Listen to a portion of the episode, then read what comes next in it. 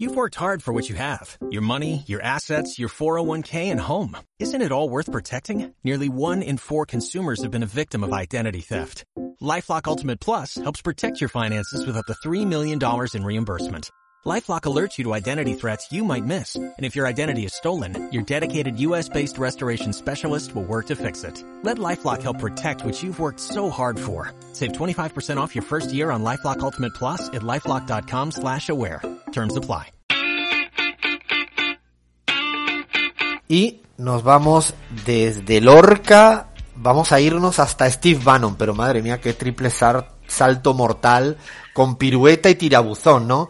No, no, esto, esto yo creo que ya solo se puede hacer así, en un programa tan loco eh, como este, en la pizarra. Para terminar, si queríamos ponerle una frase de cierre a Lorca, porque amerita.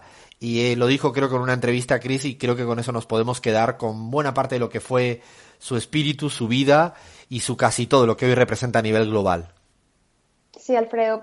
Lo dijo poco antes de su muerte en una entrevista para El Sol de Madrid. Yo soy español integral y me sería imposible vivir fuera de mis límites geográficos, un poco allí eh, confirmando la teoría ¿no? de que murió por España. Murió por España, por mucho que le dijeran antipatriótico y todo eso, eh, es interesante porque murió allá y se enfrentó a todo y fue coherente hasta el final y seguramente por eso hoy en día Lorca también es Lorca, además de sus poemas y de su poesía. La admiramos mucho y desde ya recomiendo, y esto no lo quiero dejar de decir, a la gente que pueda un día ver Poeta en Nueva York, hecho por un amigo mío personal, bailador del sur, que alguna vez lo hemos tenido por aquí, David Morales, que representó esta obra justamente en Nueva York, por toda América Latina y por todo el mundo. Y yo creo que cuando pase la pandemia estará en Argentina representando a Lorca en esta obra Poeta en Nueva York. Mucho que decir de Lorca, pero bueno, el programa sigue, continúa, tenemos dentro de un ratito la charla con Natalia Lafourcade y en medio, en este momento, vamos a entrar en un particular bajo la tiza, eh, haciéndole una radiografía rápida, pero nítida, de un personaje no tan conocido en muchas en muchos espacios, seguramente usted que está escuchando la radio es la primera vez que le suena este nombre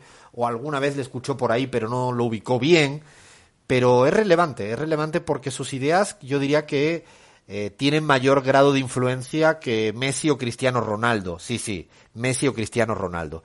Hablamos de un estadounidense, hablamos del papá de las ideas más duras, nacionalistas que existen eh, en aquel país. Hablamos de Steve Bannon, ¿no, Abraham Verduga?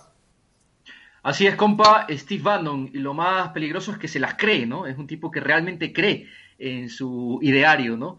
Tenemos unos audios que bien podrían introducir este perfil que vamos a revisar inmediatamente. Le damos play, nos cuenta Atilio Borón y Juan Carlos Monedero qué piensan, qué dicen sobre este personajazo Steve Bannon.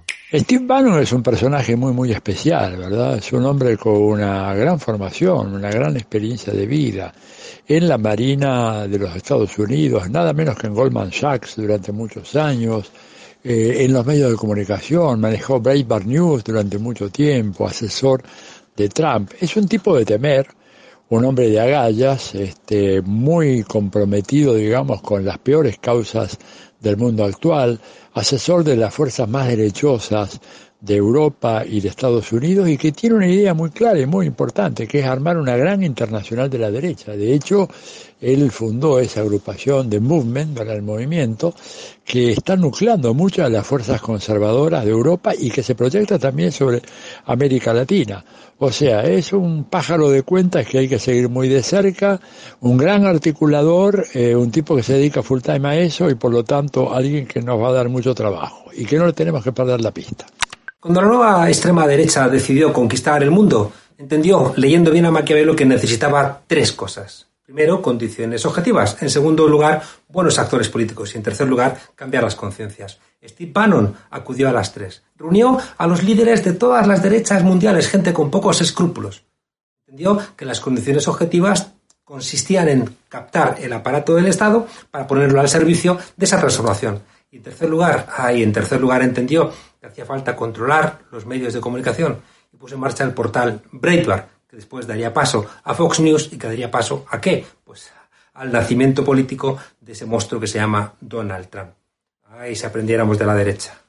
Ay, si aprendiéramos de la derecha, ¿no? Dice Juan Carlos Monedero. Bueno, este es el personaje que está detrás de toda la estrategia de la ultraderecha, que creo que también habría que darle un pasito más. No es la derecha simple, no es la ultraderecha, el neofascismo, con esta gran internacional que va conformando este hombre. Pero bueno, Steve Bannon, dos frases que quizá lo pueden retratar muy bien, Alfredo. El enojo es algo bueno, ha dicho él, ¿no? Ha dicho también que él eh, representa un sistema virulentamente anti-establishment. En particular, estamos en contra de la clase política permanente. Es otra de las grandes frases célebres de quien se ha convertido ya en el gurú de la extrema derecha, compa. Creo que has visto un documental recientemente sobre este personaje. Sí, lo recomendabas tú cuando estábamos trabajando, tú trabajando en la investigación de esta semana, y no quería dejar de verlo. De hecho, mm, creo que caracteriza bien a lo que significa ¿no? este hombre y además el titular, creo que el título del, documental, El Gran Manipulador, ¿no? Lo recomendamos encarecidamente, sugerencia de Abraham, y la verdad que me, pareció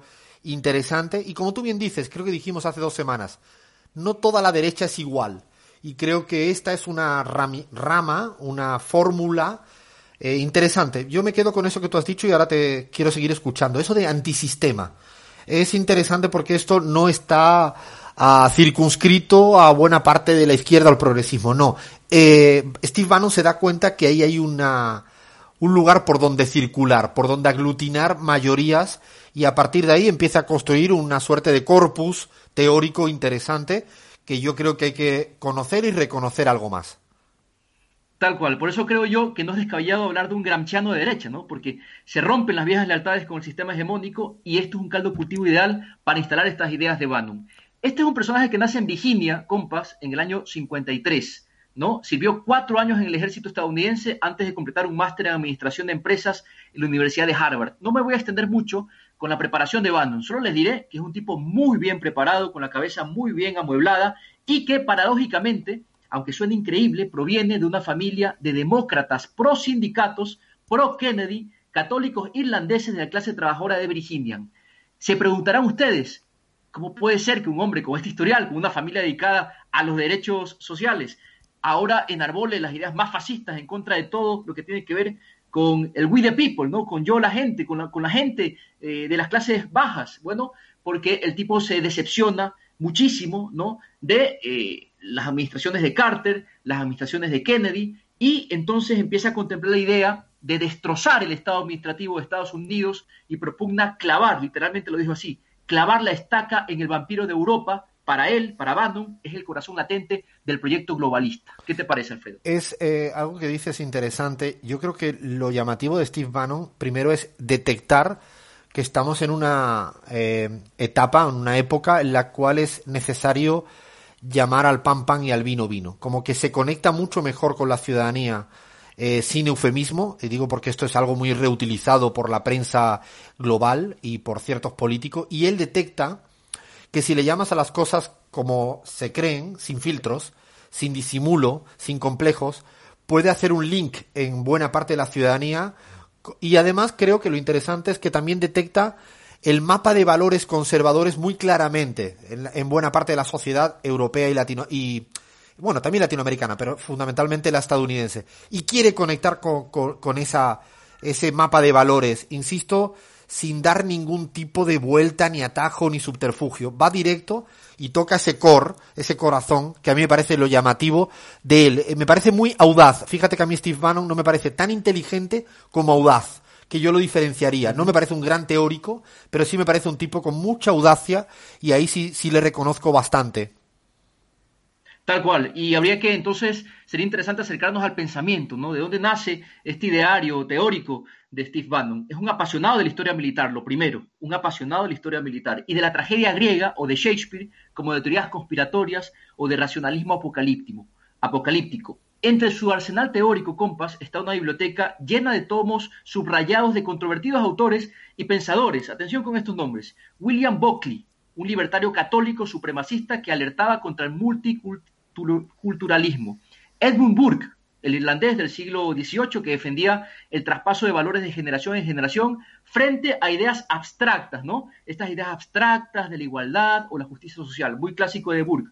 O Charles Maurras, el intelectual católico y padre del nacionalismo francés, que sentó la base para la colaboración con los nazis. Esta es la gente que inspira a Bannon, ¿no? Hay que decir también que en un en una etapa de cineasta, porque también la tuvo, y esto también es interesante, ¿no? Porque es un tipo que sabe armar los framings, armar relatos, ¿no? Eh, trabajar la subjetividad. Bueno, Bannon produjo películas de burda propaganda sobre personajes y temas de la nueva derecha populista.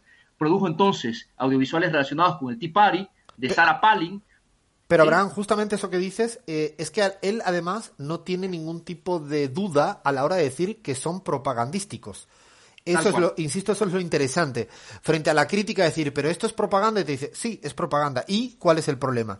En este descaro, yo creo que es donde él logra dar algunos pasos más de ciertos políticos que son más timoratos, ¿no? A la hora de, de defender sus, sus ideales y lo que hace. En eso es como muy descarado, obviamente roza el cinismo de una manera a veces muy difícil y complicado de tolerar, donde la ética y la moral seguramente para él no tiene límites, porque además lo dice, pero sí, en eso que tú planteas de, la fórmula de hacer cine, eh, lo dice así, pero sin a lo, a, lo, loco, a lo grande. Tal cual. Digamos que luego de esto, su gran salto, su catapulta fue esta revista que mencionaba Monedero, ¿no? Breitbart News, que es esta revista, bueno, facha, facha por donde se la mira, hay que leerla, hay que leerla, bueno, este hombre empieza a administrar esta revista, ¿no? Hay que decir que en el momento en que él administra eh, Breitbart News, bueno, el número de suscriptores aumenta de una forma exponencial. Cuando él ingresó había 11 millones de visitas mensuales. Con Bannon llegaron a 200 millones de visitas. Y claro, esto para Donald Trump, cuando ya se empezaba a coser su candidatura, era muy atractivo, ¿no? Porque además comulgaba con esta forma de hacer política de Bannon. El banismo, ya vamos a definir lo que se puede entender como banismo. Eh, solo una cosa, compa, para descartar ya el tema de Breitbart News, no me quiero enfocar en eso. Había titulares de esta, de esta calaña, escuchen. La pastilla anticonceptiva las vuelve feas y locas. O videos en los que se preguntaba a la gente si preferían que sus hijos fuesen feministas o tuvieran cáncer. Bueno, de esto va Breitbart News. ¿Qué te parece, Alfredo? No, él, él, entendió muy bien también el rol de los medios de comunicación, por eso también le rescato el tema de la, de la audacia, ¿no? De la capacidad de saber. Eh, de hecho, en ese documental tiene algo muy rescatable, que es cuando mm, todo el mundo a veces hablan de los medios y, esta lógica de que es mejor que los medios hablen mal de uno a que no hablen. este sentimiento de es preferible usar el foco de los medios de comunicación, incluso aunque sean en contra, porque tiene mucha claridad de que los medios de comunicación han perdido credibilidad, pero son necesarios. En ese juego un poco esquizofrénico se manejó de manera muy virtuosa. ¿Qué vas a decir, Leán? No, yo creo que Steve Bannon lo que entendió es que el ser humano puede ser muchísimo más miserable de lo que nosotros pensamos, ¿no? Absolutamente. Y de hecho, creo que él apela a la parte miserable e intenta eclipsar la parte bondadosa. En ese juego yo creo que es muy de Lakoff, del gran eh, intelectual estadounidense, más de la heterogeneidad de los valores. Eh, Bannon se busca más el raíl de lo malo del ser humano, lo conservador, e intenta exacerbarlo. Para, para cerrar, porque hay mucho material de Steve Bannon, podemos seguir seguramente la, la semana próxima. Un, un, cierre, Abraham, de este personaje que, como decía Tilio Borón o Juan Carlos Monedero, no hay que perderle de vista. Bueno, simplemente eh, retratar lo que es el banismo, ¿no? El banismo propugna básicamente una agenda populista, nacionalista, xenófoba, islamófoba y contra las instituciones. Luego de eso ustedes pueden ya concluir cuáles son los líderes que se apegan a esta ideología, ¿no? Decir, por ejemplo, que en Estados Unidos claramente Trump fue el primer, eh, digamos, el primer deudor de toda la filosofía de Bannon y luego de su, de su distancia con Bannon, este, bueno, va a Europa, migra a Europa y empieza a asesorar directamente a Vox, a gente como Víctor Orbán en Hungría, ¿no? Y inclusive en América Latina tiene un embajador, compas. A que no adivinan cuál es el embajador de Steve Bannon en América Latina. El hijo de Bolsonaro. Eduardo Bolsonaro ha sido declarado el embajador de The Movement, que atención, este es el nombre de la internacional oh, sorpresa. de ultraderecha que eh, está trabajando Steve Bannon hace mucho tiempo. Vamos a parar aquí, aunque si la audiencia, si nuestros oyentes quieren un segundo capítulo de Bannon en Europa, Bannon en América Latina, desde ya somos obedientes y lo haríamos la semana próxima porque hay mucho que contar todavía sobre este personaje y estas ideas. Pero es que ya, ya nos está esperando y así es la radio, el directo, el vivo, nos está esperando Natalia Lafourcade y pasamos de Bannon a Natalia Lafourcade. Hoy estamos de salto en salto aquí en la pizarra.